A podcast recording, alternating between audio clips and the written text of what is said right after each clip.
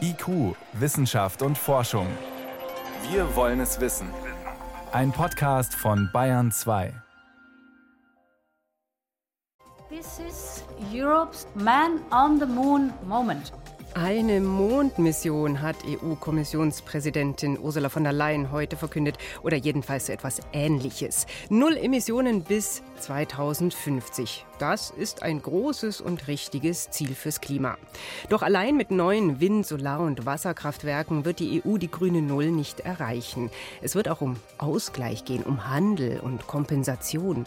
Kann das gut gehen, sich die CO2-Bilanz klimaneutral zu rechnen? Das ist Thema heute bei uns. Außerdem geht es um Weichmacher im Krankenhaus und Schrott, der im Weltraum kreist. Wissenschaft auf Bayern 2 entdecken. Heute mit Miriam Stumpfe. Darf man mit Klimaschutz handeln? Nach dem Motto Land A schließt ein Kohlekraftwerk und verkauft das eingesparte CO2 an Land B. Solche Deals gab es im Rahmen des sogenannten Kyoto-Protokolls. Da wurde die letzten 20 Jahre eifrig mit Emissionszertifikaten gehandelt.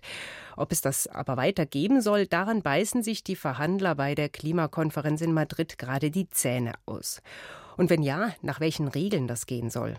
Denn in der Vergangenheit ist da so viel schiefgegangen, dass viele skeptisch sind, ob so ein System überhaupt dem Klimaschutz dienen kann. Florian Falzeder. Dem Klima ist es egal, wo Treibhausgase ausgestoßen werden. Saubere Windenergie kostet aber in Indien, Brasilien oder Marokko deutlich weniger als in Schleswig-Holstein. Warum also nicht dort solche Projekte fördern und so den Gesamtausstoß an CO2 reduzieren?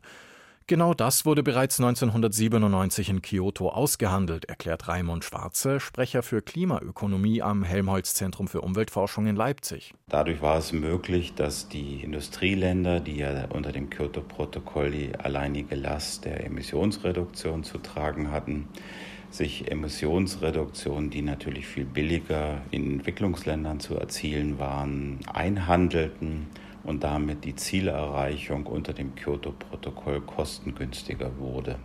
Dafür hat man verschiedene Modelle entwickelt. Das wichtigste von ihnen ist CDM, also Clean Development Mechanism, eine Art grüne Entwicklungshilfe. Man baut etwa Staudämme statt Kohlekraftwerke, forstet Wälder auf oder vernichtet klimaschädliche Kühlmittel. Die Projekte wurden dann zertifiziert und die Zertifikate verkauft an Staaten oder Unternehmen, die dadurch ihre Klimabilanz verbessern konnten. Soweit die Idee, aber es gab auch Schindluder und ich hoffe, dass man daraus gelernt hat. Und gerade jetzt geht es in Madrid darum, dieses Schindluder durch klare und enge Regeln in den Griff zu bekommen. So wie es bisher war, war es entweder ein Nullsummenspiel zumeist oder aber es hat dem Klimaschutz gerade geschadet. Fügt David Rüfisch hinzu, der für den gemeinnützigen Verein German Watch die Verhandlungen in Madrid verfolgt. Ein Beispiel. Für die Vernichtung von klimaschädlichen Kühlmitteln gab es Zertifikate. Die Idee ging in Indien und China allerdings nach hinten los. Dort wurden extra mehr Kühlmittel produziert, um sie dann gewinnbringend zu vernichten. Der Anreiz war einfach, Gase zu erzeugen überhaupt, um sie dann zu vernichten. Praktisch, dass es sich lohnt, Emissionen zu generieren, die dann vernichtet werden, weil man darauf abzielt, dafür bezahlt zu werden für diese Reduktion. Also komplette Fehlanreize sozusagen. Ein anderes Beispiel, damit es für ein Projekt überhaupt Zertifikate gab, musste es ein Vorhaben sein, das es sonst nicht gegeben hätte, weil es zu teuer gewesen wäre. Gerade das war aber häufig nicht der Fall. Die Windenergie- und Solarbranche in China, die, obwohl die schon voll in Gang war, noch sehr lange Credits generiert hat, also Zertifikate. Drittes Beispiel. Einige Projekte waren zu kleinteilig oder zu kurzfristig, fügt der Klimaökonom Raimund Schwarze hinzu. Es wurden Emissionsrechte auf Waldaufbau äh, verteilt, für die es dann keine nachhaltige Sicherung gab, wo der Wald Jahre später wieder eingeschlagen wurde. Zu fragwürdigen Projekten und Schlupflöchern kommt noch ein ganz anderes Problem. Zu viele Zertifikate sind auf den Markt gekommen, die niemand mehr haben wollte, was dazu geführt hat, erklärt Rüfisch, dass der Marktpreis aktuell nur noch bei 20 Cent pro Tonne liegen. Der Markt ist tatsächlich komplett zusammengebrochen, weil es keine Nachfrage mehr nach diesen Zertifikaten gab. Das heißt, die wohlgemeinten Marktmechanismen haben dazu geführt, dass eine Tonne CO2 nur noch 20 Cent kostet und es sich deshalb gar nicht lohnt, das klimaschädliche Gas zu vermeiden. Aus all diesen Fehlern wurde aber auch gelernt, sagen sowohl Rüfisch als auch Schwarze. Man hat unter anderem Kontrollen bei CDM-Projekten verschärft. Trotzdem, es werden weiterhin viel zu viele Treibhausgase produziert. Und auch in Madrid wird weiter hart verhandelt. Ob es am Ende eine Einigung gibt, interessiert auch viele EU-Politiker. Die möchte Ursula von der Leyen diese Woche in Sachen Klimaschutz auf ein gemeinsames Ziel einschwören. Kaum elf Tage im Amt als neue Kommissionspräsidentin hat sie heute ihre Vision von der EU als Klimaschutzvorreiter vorgestellt, den Green Deal. Mit milliardenschwerer Förderung will sie die EU ab 2050 klimaneutral machen. Was das konkret bedeutet, konnte ich vor der Sendung mit Oliver Geden von der Stiftung Wissenschaft und Politik besprechen. Und ich wollte zuerst wissen, welche Rolle spielt denn so ein internationaler Handel mit Klimaschutz für die EU, wenn sie klimaneutral werden will? Das ist eine sehr interessante Frage, weil die EU hat diese Frage nicht beantwortet und sie drückt sich auch ein bisschen drum herum. Bei den Zielen, die wir momentan haben bis 2030, können diese internationalen Klimaschutzzertifikate nicht mehr verwendet werden aufgrund der schlechten Erfahrungen aus der Zeit des Kyoto-Protokolls. Und für die Frage Zielhorizont 2050 wird die EU das erst beantworten wollen, wenn auf internationaler Ebene die Verhandlungen beendet sind. Erst dann wird sich die EU damit befassen, aber viele Mitgliedstaaten und ich glaube auch große Teile der Industrie werden dann sagen, wenn wir die europäischen Klimaziele anheben, dann wollen wir auch Zugriff auf diese internationalen Klimaschutzprojekte, die das möglicherweise kostengünstiger für Europa machen. Wenn man sowas wollte, was bräuchte es denn dann für Standards, damit man sich keine Mogelpackung einhandelt? Ja, wenn man sich die Erfahrungen aus dem Kyoto-Protokoll anschaut, dann geht es zuallererst mal darum, sind wirklich Emissionsminderungen realisiert worden durch Projekte in anderen Ländern? Da kann man manchmal dran zweifeln, vor allen Dingen bei Aufforstungsprojekten. Ebenfalls wichtig ist, dass es nicht doppelt gezählt wird. Im Kyoto-Protokoll hatten nur die Industrieländer Verpflichtungen. Unter dem Pariser Abkommen haben alle Länder Verpflichtungen und man muss vermeiden, das ist eigentlich eine Selbstverständlichkeit, dass Europäer, die was in Brasilien machen, sich das anrechnen und die Brasilianer sich das dann auch anrechnen. Manche sagen besser kein Abkommen in diesem Bereich als ein schlechtes. Ja, kann ich unterschreiben. Die Frage ist dann, wo dann die Grenze zum schlechten Abkommen liegt. Schauen wir noch mal auf Europa und sein Ziel 2050 klimaneutral. Wenn es das werden will und hat diese Möglichkeiten nicht in der Hand, was muss dann passieren?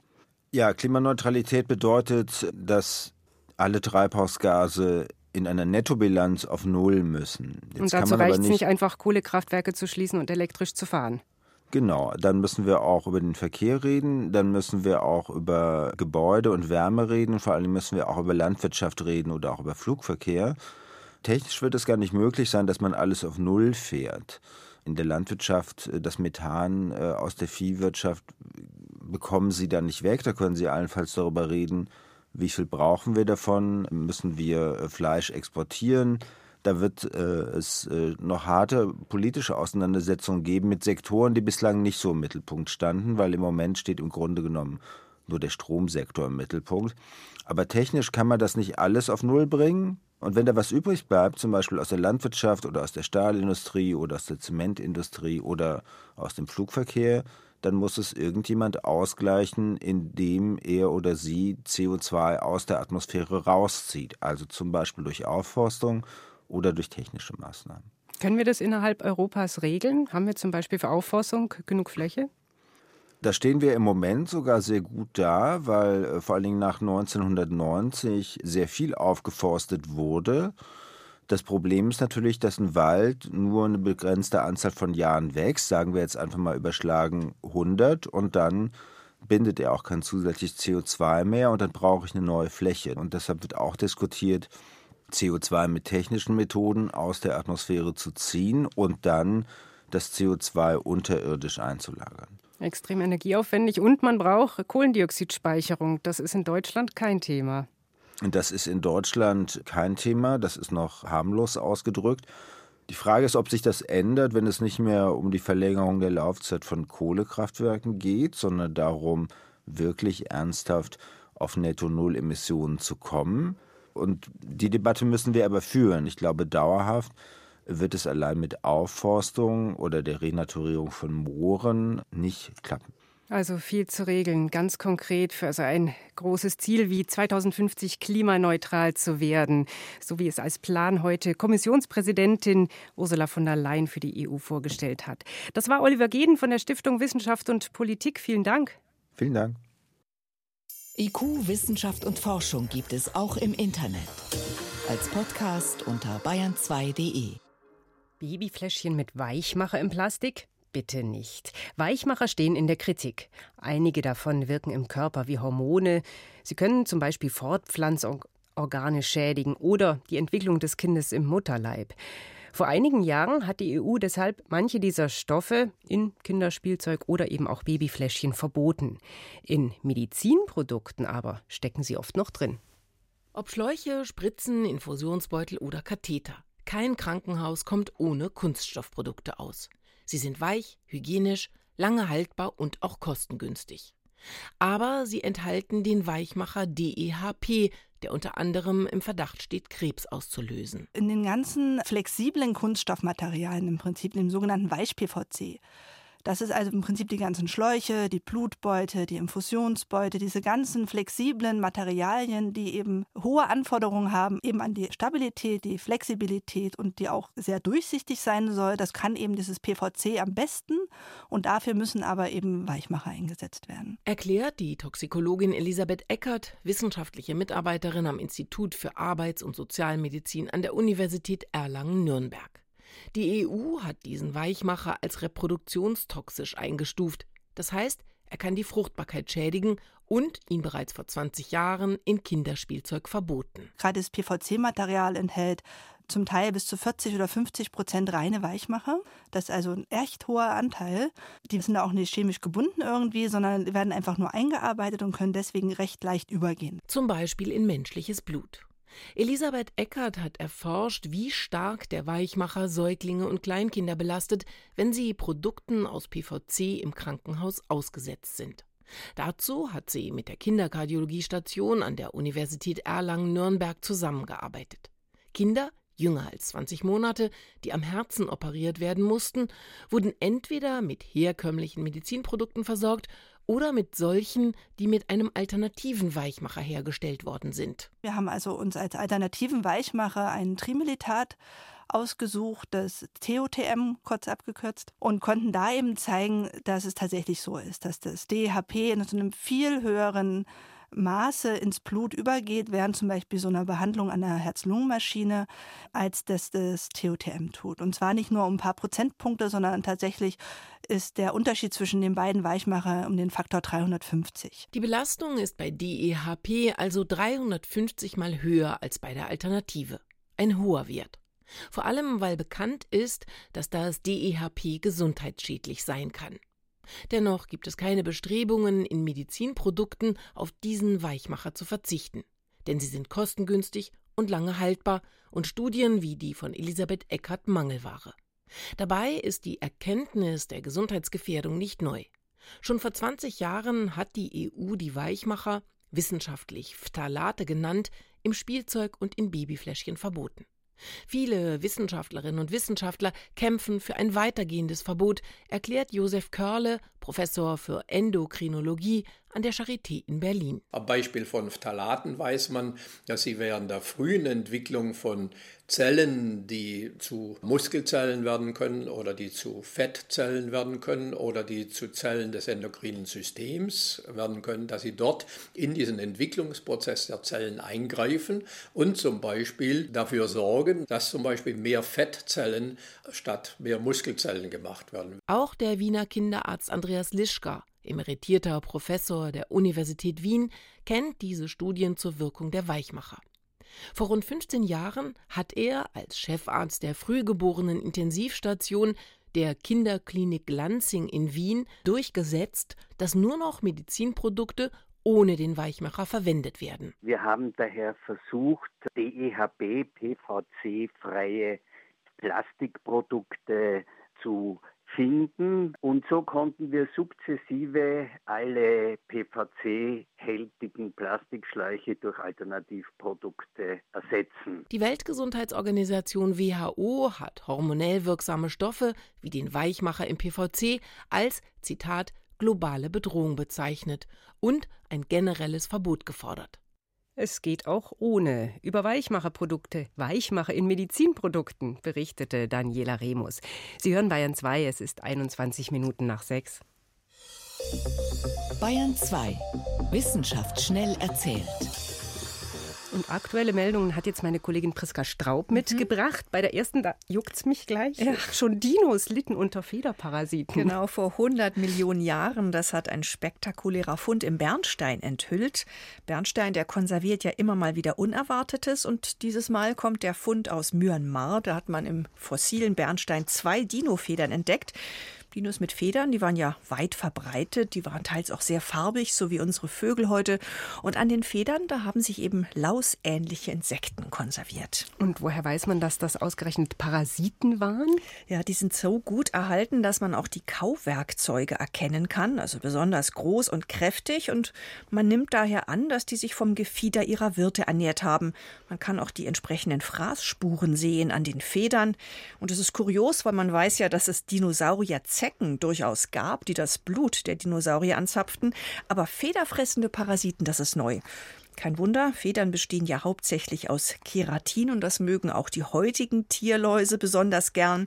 Jetzt hoffen die Forscher, erwachsene Dinoläuse zu finden. Was man jetzt gefunden hat, waren noch Tiere im Jungstadium. Sehr spannender Fund. Außerdem mal wieder Klimawandel. Es geht um Eisschmelze in Grönland. Die Eismassen schrumpfen. Das hat eine neue Studie jetzt bestätigt. Und nochmals in Zahlen. In Grönland sind seit 1992 3,8 Billionen Tonnen Eis verloren gegangen. Und das Besorgniserregende, die Abbaurate hat sich in den letzten Jahren rasant beschleunigt. Hm, immer wieder ernüchternd, solche Meldungen zu hören, aber so ist es. Und der Eispanzer, der ist zwar stellenweise immer noch bis zu drei Kilometer dick, aber dazwischen immer auch wieder mehr Schmelzwassertümpel durch die erwärmenden Luftmassen. Das zeigen die Satellitenaufnahmen. Und dazu kommt dann immer mehr flüssiges Wasser auch unter den Gletschern. Und das führt dann dazu, dass die Gletscher regelrecht abrutschen in Richtung Küste. Auch das geht immer schneller.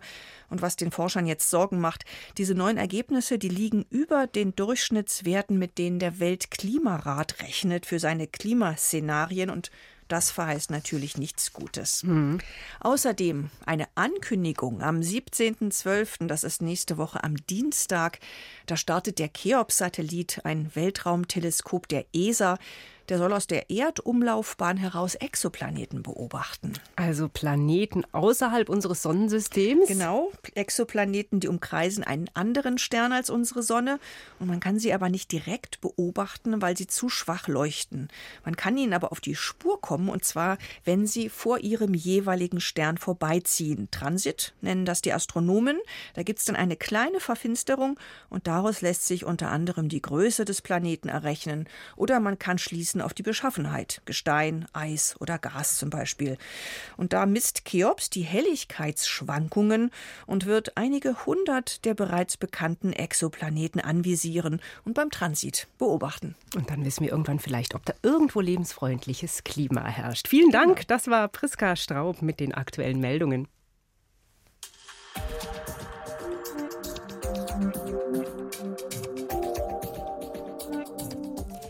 Stellen Sie sich mal vor, auf den Weltmeeren würden nicht nur die Containerschiffe, Segelboote und Fischtrawler umherfahren, sondern auch alle Wracks herumtreiben, die in der Vergangenheit dort gesegelt, gekentert und zerschollen sind. Ganz schön tricky, durch diese Massen an Treibgut hindurch zu manövrieren. Dieses Bild bemühte diese Woche der Chef der Europäischen Weltraumbehörde ESA, denn so ähnlich sieht es im erdnahen Weltall aus. Dort kreisen tausende Tonnen Weltraumschrott. Die Reste vergangener Missionen sind inzwischen ein echtes Problem. Die ESA steigt deswegen ein ins Geschäft mit der Müllabfuhr. 2025 will sie die Mission Clear Space One starten, die erstmals ein Objekt aus dem Erdorbit entfernen soll. Mein Kollege Stefan Geier weiß mehr. Schauen wir erstmal genauer auf den Müll, um den es hier geht. Was kreist denn da so alles?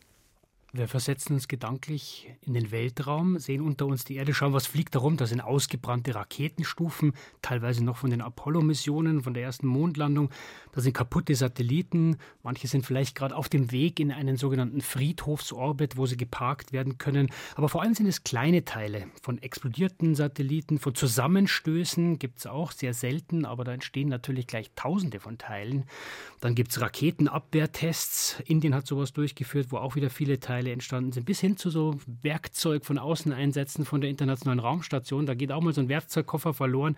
Viele, viele Schrottteile. Das sind nicht alles riesengroße Teile, aber man hat über 150 Millionen Teile, die vor allem kleiner als ein Zentimeter sind. Also da ist schon einiges los, was wir sehen bei unserem Ausflug hier oben. Also man kann sich wirklich wie so ein Schrottplatz eigentlich vorstellen. Für wen ist das gefährlich? Naja, diese Teile können alles Mögliche zerstören. Die internationale Raumstation kriegt immer was ab. Die Astronauten von da erzählen, wenn es mal ganz ruhig ist und man setzt sich einfach hin und hört, hört man es immer wieder knacken. Das sind kleine Einschläge von winzigen Teilen. Schrammen im Weltraum sind also normal. Und das Problem ist halt immer die Geschwindigkeit. Ja. Diese Dinge sind teilweise mit 30.000 Stundenkilometer da unterwegs und da wird auch ein Lacksplitter dann zum Geschoss. Ich brauche hier auf der Erde auch keinen Baseballschläger, um Schaden anzurichten, reicht eine kleine Pistolenpatrone. Aber ich brauche natürlich die entsprechende Geschwindigkeit. Und jetzt ist der Weltraumschrott 20, 30 mal schneller als so eine Pistolenkugel. Deswegen muss zum Beispiel die ISS auch immer wieder ausweichen. Auch Satelliten müssen immer wieder ausweichen. Das ist völlig normal. Viele von diesen Schrottteilen kann man beobachten, vor allem die größeren kann man vorhersagen, aber es werden eben immer mehr. Also klar ist, irgendwann muss da eine Putzkolonne her. Wie kann das aussehen? Naja, am besten muss man dafür sorgen, in Zukunft gesehen, dass gar nichts mehr im All bleibt. Das heißt, ich kann Raketenstufen wiederverwenden, das machen zurzeit die wenigsten. Und ich muss vor allem den Schrott, der schon oben ist, wieder wegbringen. Da fliegt einfach ein Teil und die einfachste Möglichkeit ist, ich muss dieses Teil abbremsen, dann fällt es wieder Richtung Erde und verglüht im besten Fall in der Atmosphäre. Das ist ja unsere natürliche Müllverbrennungsanlage. Wobei auch das Abbremsen nicht so ganz einfach ist, oder? Nee, ich habe aber ein paar Möglichkeiten. Ich kann es einfangen, ja, ich kann es in ein Netz wickeln, ich kann es abschießen mit einer Harpune, ich kann es festhalten mit einem Greifarm. Das macht ClearSpace. Das will diese ESA-Mission jetzt versuchen, gleich mit mehreren Greifarmen an einem Satelliten. Oder es gibt auch abgefahrene Ideen, das mit, dem, mit einem Laser abzubremsen. Aber das klingt alles gut. Man muss sich eben vorstellen, irgendwann muss man wirklich eine Maschine raufschicken. Die muss das machen, ein Müllroboter, der das alles kann. Es hat eine erste Mission gegeben, die verschiedene Sachen ausprobiert hat. Manche haben funktioniert, manche nicht. Das sind eben erste zaghafte Versuche, aber jetzt muss man es halt wirklich praktisch ausprobieren. Und es gibt noch andere, die das ausprobieren. Absolut. Also die, das größte Problem ist natürlich für die NASA. Ja, die hat das größte Budget, die haben am meisten raufgeschickt. Und inzwischen sind es natürlich auch private Firmen, die da mitmachen. SpaceX zum Beispiel arbeitet dran. Der Punkt ist, ich kann damit Geld verdienen, weil es ist so viel Schrott da oben und wer es wirklich mal schafft, eine nachhaltige Mission zu starten, die wirklich was aufräumen kann, der könnte da wirklich Kohle damit machen. Aber woher kommt dann das Geld? Da muss man unterscheiden. Also wenn man sich den Schrott anschaut, der schon oben ist, dafür gibt es keine Regeln. Das müssen wir alle zusammen machen. Da wird es im Endeffekt der Steuerzahler sein, der es bezahlt, weil die großen Weltraumorganisationen das in Auftrag geben. Und bei allem, was in Zukunft passiert, müssen wir eben klare Regeln schaffen. Es gibt bislang noch kein Gesetz, das sagt, wenn du einen Satelliten raufschießt, musst du dich auch darum kümmern oder bezahlen dafür, dass er wieder runterkommt. Solche Gesetze braucht es. Und bis dahin bezahlt es der Steuerzahler. Einmal aufräumen bitte. Oder besser gesagt, ständig aufräumen. Die ESA hat angekündigt, 2025 eine Mission zu starten, um Weltraumschrott aufzuräumen. Das waren Hintergründe von meinem Kollegen Stefan Geier. Vielen Dank. Sehr gern. Und das war's in IQ Wissenschaft und Forschung. Im Studio war Miriam Stumpfe.